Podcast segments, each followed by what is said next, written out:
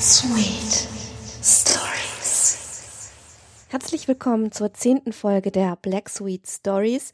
Und das ist eine ganz besondere Folge, wie ich finde, nicht nur weil es die Nummer 10 ist, sondern weil ich auch heute die Ehre habe, aus einem Roman vorzulesen, der im Januar 2012 erschienen ist. Es handelt sich um Der Engelseher. Und äh, die Autorin dieses Romans ist Laura Flöter und mit der habe ich ein Interview geführt, das ich allen als Ergänzung dieser Folge ans Herz legen möchte. Das Interview erscheint auch parallel zu dieser Folge, denn jetzt und hier wollen wir direkt mit dem ersten Kapitel einsteigen. Die Namen und die weißen Flecken. Der Sterbliche weinte. Heute Nacht war es am schlimmsten. Er fühlte sich so schwarz und leer wie das Nichts zwischen den Sternen, das ihm durch ein Loch ins Herz schien. Er sehnte sich so bitter, dass er daran verblutete. Zitternd schlang er die Arme um die schmalen Schultern, aber die Kälte wich nicht von ihm. Unter ihm klaffte der vielstöckige Abgrund einer zerfallenen Straßenschlucht. Zwischen Türmen und Wolkenkratzern spannte sich ein Spinnennetz von Brücken in der Ferne. Die Lichter der Stadt waren, wo sie nicht in Trümmern lag, trübe Sterne in der fernen Brandung von Menschenlärm und Müll. Im Nordosten schwerte der Himmel mondlos und rot von den Feuern auf dem Ölfeld. Er gehört mir, sagte der Schwarze zu dem Weißen, der zusehen musste, wie der Sterbliche auf die morsche Fensterbrüstung stieg. Es wird bald vorbei sein und du kannst zurückkehren und der Herrin sagen, dass sie wieder einen an die Hölle verloren hat. Er klang nicht so, als ob er sich darüber freute. Seinesgleichen freute sich niemals. Der Weiße wusste das, aber es war ihm kein Trost. Noch ist es nicht entschieden, erwiderte er mit einer Stimme, die dünn und grau wie Spinnweb war. Er muss das nicht tun, wenn er nicht will. Er kann immer noch umkehren. Und dann, wisperte der Schwarze am Horizont seiner Gedanken, sich immer tiefer schneiden bis aufs Blut und weiter noch, damit sich die Dunkelheit ein wenig lichtet? Er kann immer noch umkehren, wiederholte er. Das wird er nicht, der Schwarze trat dem Sterblichen an die Seite. Du wirst schon sehen. Der Weiße folgte ihm. Tu es nicht, flüsterte er dem Sterblichen zu. Wirf dein Leben nicht fort. Du weißt ja nicht, wie kostbar es ist. Nicht hundert Jahre Blut und Tränen können mindern, was es wert ist. Aber der Sterbliche konnte ihn nicht hören. Oder er wollte nicht, weil sein Herz von dunklen Gedanken überfloß. Die Gegenwart des Schwarzen lockte sie hervor, der Junge hielt sich an der rissigen Schmucksäule neben dem hohen Fenster fest und schaute in die Straßenschlucht hinab. Blinde Lichter spukten auf dem Grund, vielleicht die öligen Feuer, mit denen die Armen unter den Brücken die Kälte und Finsternis bekämpften. Seine Finger hinterließen rote Spuren auf dem bröckeligen Stuck. Bevor er hergekommen war, hatte er sich neue Schnitte zugefügt, und sie bluteten lang. Er wusste, wie man es richtig machte. Seine Haut war voller Narben, der Weiße wagte nicht, sich auch nur für einen Herzschlag lang von seinem Schutzbefohlenen abzuwenden. Sein Einfluss war zu einem bloßen Hauch geworden, und wenn er auch diesen noch dem Schwarzen überließ, würde er den Sterblichen verlieren. Er war so jung, keine zwanzig Jahre. So viel war noch übrig, für das es sich zu leben lohnte, aber er wünschte sich nur den Tod herbei. Dem Weißen sollte zu höchsten Ehren gereichen, das junge, ungelebte Leben, die unsterbliche Seele in dem finstern Tal, durch das sie wandern mussten, zu beschützen. Jetzt aber fühlte er nichts von Stolz und Zuversicht, ob dieser edlen Bürde. Und das war das Schlimmste daran. Er glaubte es fast selbst schon, dass der Junge mit dem Schwarzen gehen würde. Finstere Stimmungen wie dieser hatten ihn sein ganzes Leben heimgesucht, eine Schwermut, die schon lange nichts mehr lindern konnte, nicht einmal der Schmerz. Der Sterbliche lehnte sich so weit über die Brüstung hinaus, dass er beinahe vornüber fiel. Nur seine blasse, schmale Hand hielt ihn zurück. Seine Tränen fielen schon voran in den Abgrund, einige zerschellten an den schmutzigen Steinrosetten, die das verrottende Gebäude zierten. Die tiefe Dunkelheit zog an ihm. Sein Fleisch fühlte sich fast selbst wie Stein an, wollte, dass er sich in die Tiefe stürzte, er fror in seinem dünnen Leinenzeug, als der Nachtwind über seine Haut strich. Er schmeckte Rauch und Öl. Der Wind kam von den Schrotthalden und den Molochen aus Eisen, Dampf und Zahnradwerken, die im Westen stampften und ihren schaumigen Speichel mit dem Salz des Ozeans vermischten, so dass der äußere Rand der Stadt schon zersetzt war. Trotzdem, oder gerade deshalb, flatterten dort Banner an den Pfählen, hoch wie Türme, über und über mit Gebetsversen bestickt. Bitten an die schweigende Herrin. Gebete, wie auch der Junge sie gesprochen hatte, als er noch klein war und glaubte, irgendjemand höre ihn. Sein Gesicht war fiebrig und verschmiert von Tränen. Er verstand, was der vielstöckige Abgrund zu ihm sprach. Es wird nicht schlimm sein. Eine kurze Reise ist's nur bis zum Grund der Nacht, und da spürst du schon nichts mehr, ehe du angekommen bist. Hab keine Angst. Der Sterbliche schloss die Augen. Wie vertraut das war. Er kannte es von vielen, vielen Malen, und stets hatte er es nicht gewagt am Ende. Heute wollte er es richtig machen. Dieses Mal war er sicher, denn es war schwarz genug in ihm. Bitte, wisperte er, bitte lass mich mutig genug sein. Bitte mach, dass es nicht weh tut. Der Schwarze hielt ihn mittlerweile bei der Hand. Der Weiße konnte sehen, wie er ihn streichelte mit den zerschlissenen Schatten, die seine Flügel waren.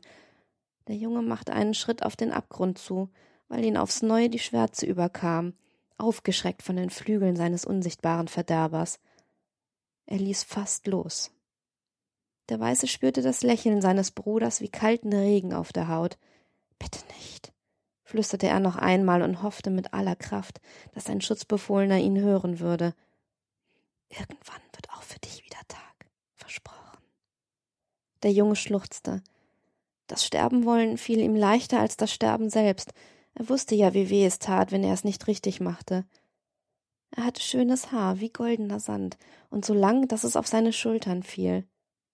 Er sah die Schatten nicht, den weißen und den schwarzen, die sich um ihn stritten.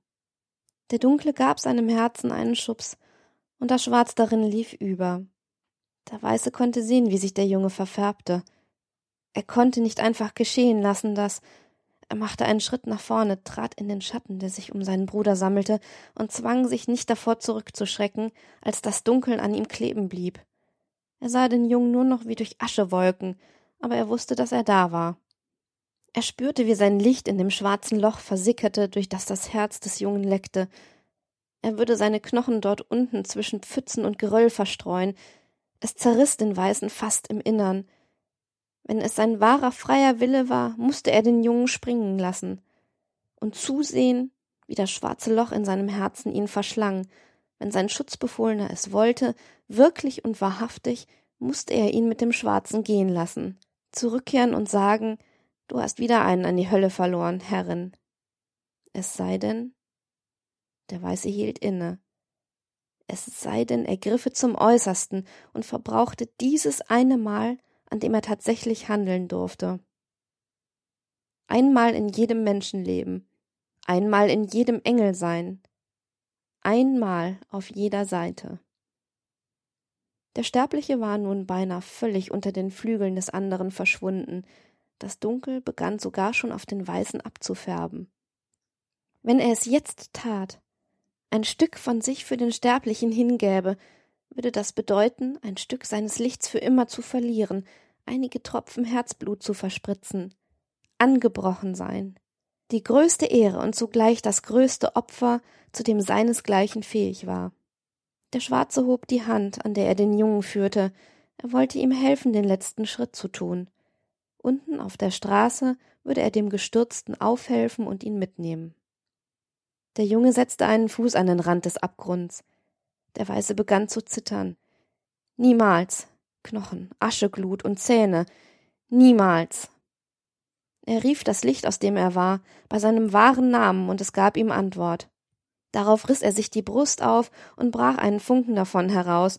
Weiß und glitzernd perlte das Licht in seine hohlen Hände. Er hob sie wie eine Schale an die Lippen und blies sein Herzblut durch den Schatten dem fast schon toten Jungen ein. Der Sterbliche am Rand des Abgrunds taumelte. Der Weiße streckte die Arme aus, um ihn festzuhalten. Einen Atemzug lang oder zwei war der Junge wie betäubt. Dann wich der Schleier und er fand wieder zu sich selbst. Er begriff mit einem Mal, sah die Tiefe vor sich, an dessen Grund die blassen Lichter tanzten, schmeckte die Luft von Toch Elit, die voller Staub und Asche war, sah, dass es nur noch einen Fuß breit bis zum freien Fall war. Er sah das alles wie zum ersten Mal. Die steinerne Schwere, die ihm eben noch erdrückt hatte, fiel plötzlich von ihm ab. Der Schwarze brüllte auf und fuhr zu dem anderen herum. Sein feuerfarbener Blick grub sich in das angebrochene Herz des Weißen, und dieser stöhnte auf, aber lächelte trotz allem, weil es hell wurde. Von allen Seiten fiel plötzlich Licht über seinen dunklen Bruder her, Licht, das man nur sehen kann, wenn man Augen aus Regenbogen hat. Der Schwarze wankte, wich zurück, seine Flügel brannten finsterloh. Er schrie, das Licht warf ihn auf die Knie nieder. Er wird es wieder versuchen, Bruder, zischte er. Und irgendwann wird es ihm gelingen. Dann floh er durch die brennende Dunkelheit zurück in den Schoß des Schattens, aus dem er gekommen war. Der Sterbliche taumelte und fiel rückwärts von der Brüstung auf die kalten Mosaike, die den Boden überzogen. Plötzlich war Licht um ihn. Ein Licht, wie es nicht von Sonne, Mond und Sternen kommt, das bis auf den dunklen Spiegel seiner Seele fiel und ihn funkeln ließ. Der Weiße ließ ihn los. Es war gut, zumindest jetzt, auch wenn der Schwarze bald zurück sein würde und er selbst nun angebrochen. Der Funke von sich, den er aufgegeben hatte, die verschenkten Tropfen Herzblut, sie waren für immer fort. Vielleicht hätte er schon in dieser Nacht wissen können, dass sein dunkler Bruder recht behalten würde, aber er glaubte mit Inbrunst an den Sterblichen und dass das Licht noch eine Weile reichen würde. Der Junge auf dem Steinfußboden schlug die Hände vor das Gesicht und schluchzte. Das Licht warf bunte Spiegelbilder am Grunde seines Herzens von etwas, das er nie zuvor gesehen hatte. Und da war Musik in ihm, so tief, als entspringe sie aus seinen dunkel umwölkten Träumen. Hatte er den Verstand verloren? Er sollte sich noch häufig danach fragen, denn fortan waren seine Augen auch aus Regenbogen und Jersch konnte hinter Licht und Schatten sehen und begann zu ahnen, sie waren mehr als der bloße Widerschein von Tag und Nacht. Jeasch, Jeasch, Jeasch. Das Gesicht im Spiegel war schön. Er sah, wie sich die Lippen bewegten, aber so oft sie den Laut auch wiederholten, der sein sollte, was zu dem Gesicht gehörte, sein Name, regte sich nur in der Ferne etwas wie das Echo eines Tons, den jemand in der Fremde anschlägt und den er kennen müsste. Es verblich zu schweigen, ohne Spuren zu hinterlassen, und das Gesicht blieb einfach, wie es schon gewesen war, nichts. Eine Maske, hinter der sich der Himmel wusste was verbergen konnte. Nichts lichtete die weißen Flecken, die seinen Kopf ausfüllten. Der Junge, der einen Namen und ein Gesicht besaß, die ihm beide nicht gehörten, zeichnete zum wievielten Male mit dem Finger nach, was sich im Spiegel zeigte. Die schmale Nase, die hohe Stirn und die honigfarbenen Augen, halblanges Haar, gebrochen golden wie Wüstensand voll Abendrot. Er war blass und zart wie Orchideenblüten, denn die Sonne schien in Toch Elet nur selten. Ein Leichentuch aus Abdämpfen, der Atem eines schmutzigen Ozeans und Wolken, die schwer von Asche waren, erstickten ihre Strahlen und die letzten wurden von den dicken Mauern und den Gittern abgeschreckt. Als er den Spiegel beiseite legte, spuckte das blanke Silber einen trüben Lichtfleck an die Decke. Jeaschs Haut schimmerte gegen das Zwielicht an, das mit ihm hier eingeschlossen war. Sein Blick irrte den vielen Spuren nach, die er darauf schon angelegt hatte. Sie führten nirgends hin. Sie reichten nicht weit genug. Auch seine Haut war ein weißer Fleck, wenn auch aus Fleisch und Blut. Er war niemand, nichts, in Gefahr, sich aufzulösen. Er schlang die Arme um sich, hielt sich fest, aber gleichwohl er sich doch spüren konnte, trieb die Angst immer neue Köpfe mit Gesichtern aus, die alle seines waren, leer und ohne alles. Aus einem Dutzend Augen konnte er sich selbst sehen, das sollte heißen nichts. Es presste ihm das Herz zusammen, die weißen Flecken breiteten sich aus, schon wurden die Farben um ihn blasser, die Welt zerfiel in Knochenweiß und Schwarz und das Aschegrau dahinter. Die weißen Flecken griffen über, er musste sie aufhalten, ehe er selbst zu seelenlosem Weiß zerging. Je er sprang auf, irrte durch die Zelle, die sein Zuhause war, dann fand er es. Einen scharfen Draht, versteckt in einer Fuge. Ohne zu zögern setzte Jeasch ihn auf seine Haut und stach hinein. Eine glitzernd rote Perle wuchs aus dem Stich heraus. Er schloss die Augen, Schauder überflogen ihn. Er spürte Schmerzen, spitz und silbrig. aber es tat nicht weh. Er spürte wieder, wo er war. Seine Hände gaben nach. Der Schmerz erlosch von einem grellen Blitzen zu einem leisen Funkeln, und augenblicklich verlor die Welt, die Jeasch umschloss, erneut an Farbe. Aber diesmal war er vorbereitet. Er besaß ja, was ihn vor dem Sturz ins leere Nichts retten würde, mitten in die weißen Flecken. Erneut stieß er zu. Der Schmerz schlug erneut ein, und mit ihm lohten die Farben wieder auf. Jeasch jauchzte und schluchzte zugleich. Er schnitt, was er schon ein Dutzend Mal geschnitten hatte, Spuren auf seiner blanken Haut, Frische zwischen anderen, die älter waren, heil, verbraucht, neue Fäden im Gespinst von Narben, das seinen Leib bedeckte.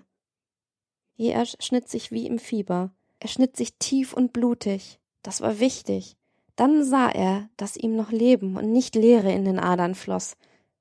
Der Schmerz ließ die Welt in allen Farben aufgehen, und Jesch musste sich nicht mehr fürchten, sich in der Knochenweiße aufzulösen. Er war wieder da. Die Leere innen und außen war wieder voneinander zu unterscheiden, und das nur durch einen in die Haut geschnittenen Namen. Jeasch. In Rot hörte er sich irgendwie vertrauter an, aber er würde ihn noch viele Male schneiden müssen, ehe er ihn verstand.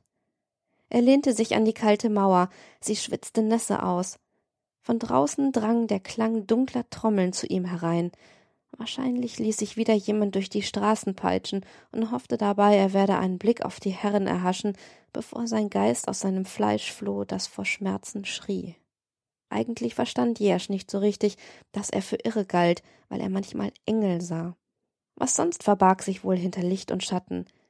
Draußen war die halbe Stadt dem Glaubenswahn verfallen, die Umzüge, die Schellentänzer, die Endzeitprediger und vor allem anderen noch die Himmelsleiter, die Prachtstraße, die zum Kirchenpalast der guten Hirtin führte. Sie war gesäumt von Rädern, die auf hohen Pfählen standen. In ihre Speichen waren die zertrümmerten Glieder von Gläubigen geflochten, die glaubten, dass ihr Opfertod die Herren erbarmen würde.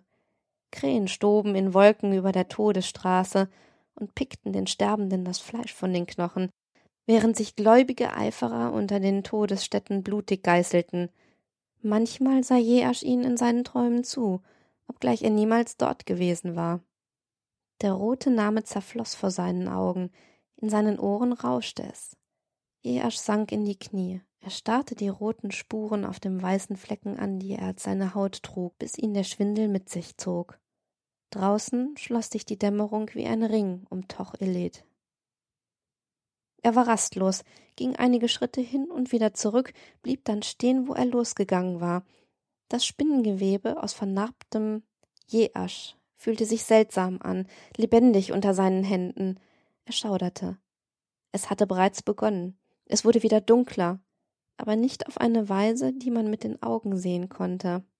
Seit er beinahe gesprungen wäre, konnte er spüren, wenn Licht und Schatten rings um ihn lebendig wurden, und manchmal wäre er ihnen den Engeln, so gern entgegengegangen, dass er sich neue Spuren schneiden musste, um den Weg zurück zu sich zu finden. Je erst später auf den Korridor hinaus, der roh verputzt und halb hochgrau gestrichen war. Die anderen Türen mit den Gitterfenstern waren alle geschlossen, aber im Treppenhaus irrten einige Echos auf und ab, von Rufen und wer weiß was sonst noch. Die kamen von unten.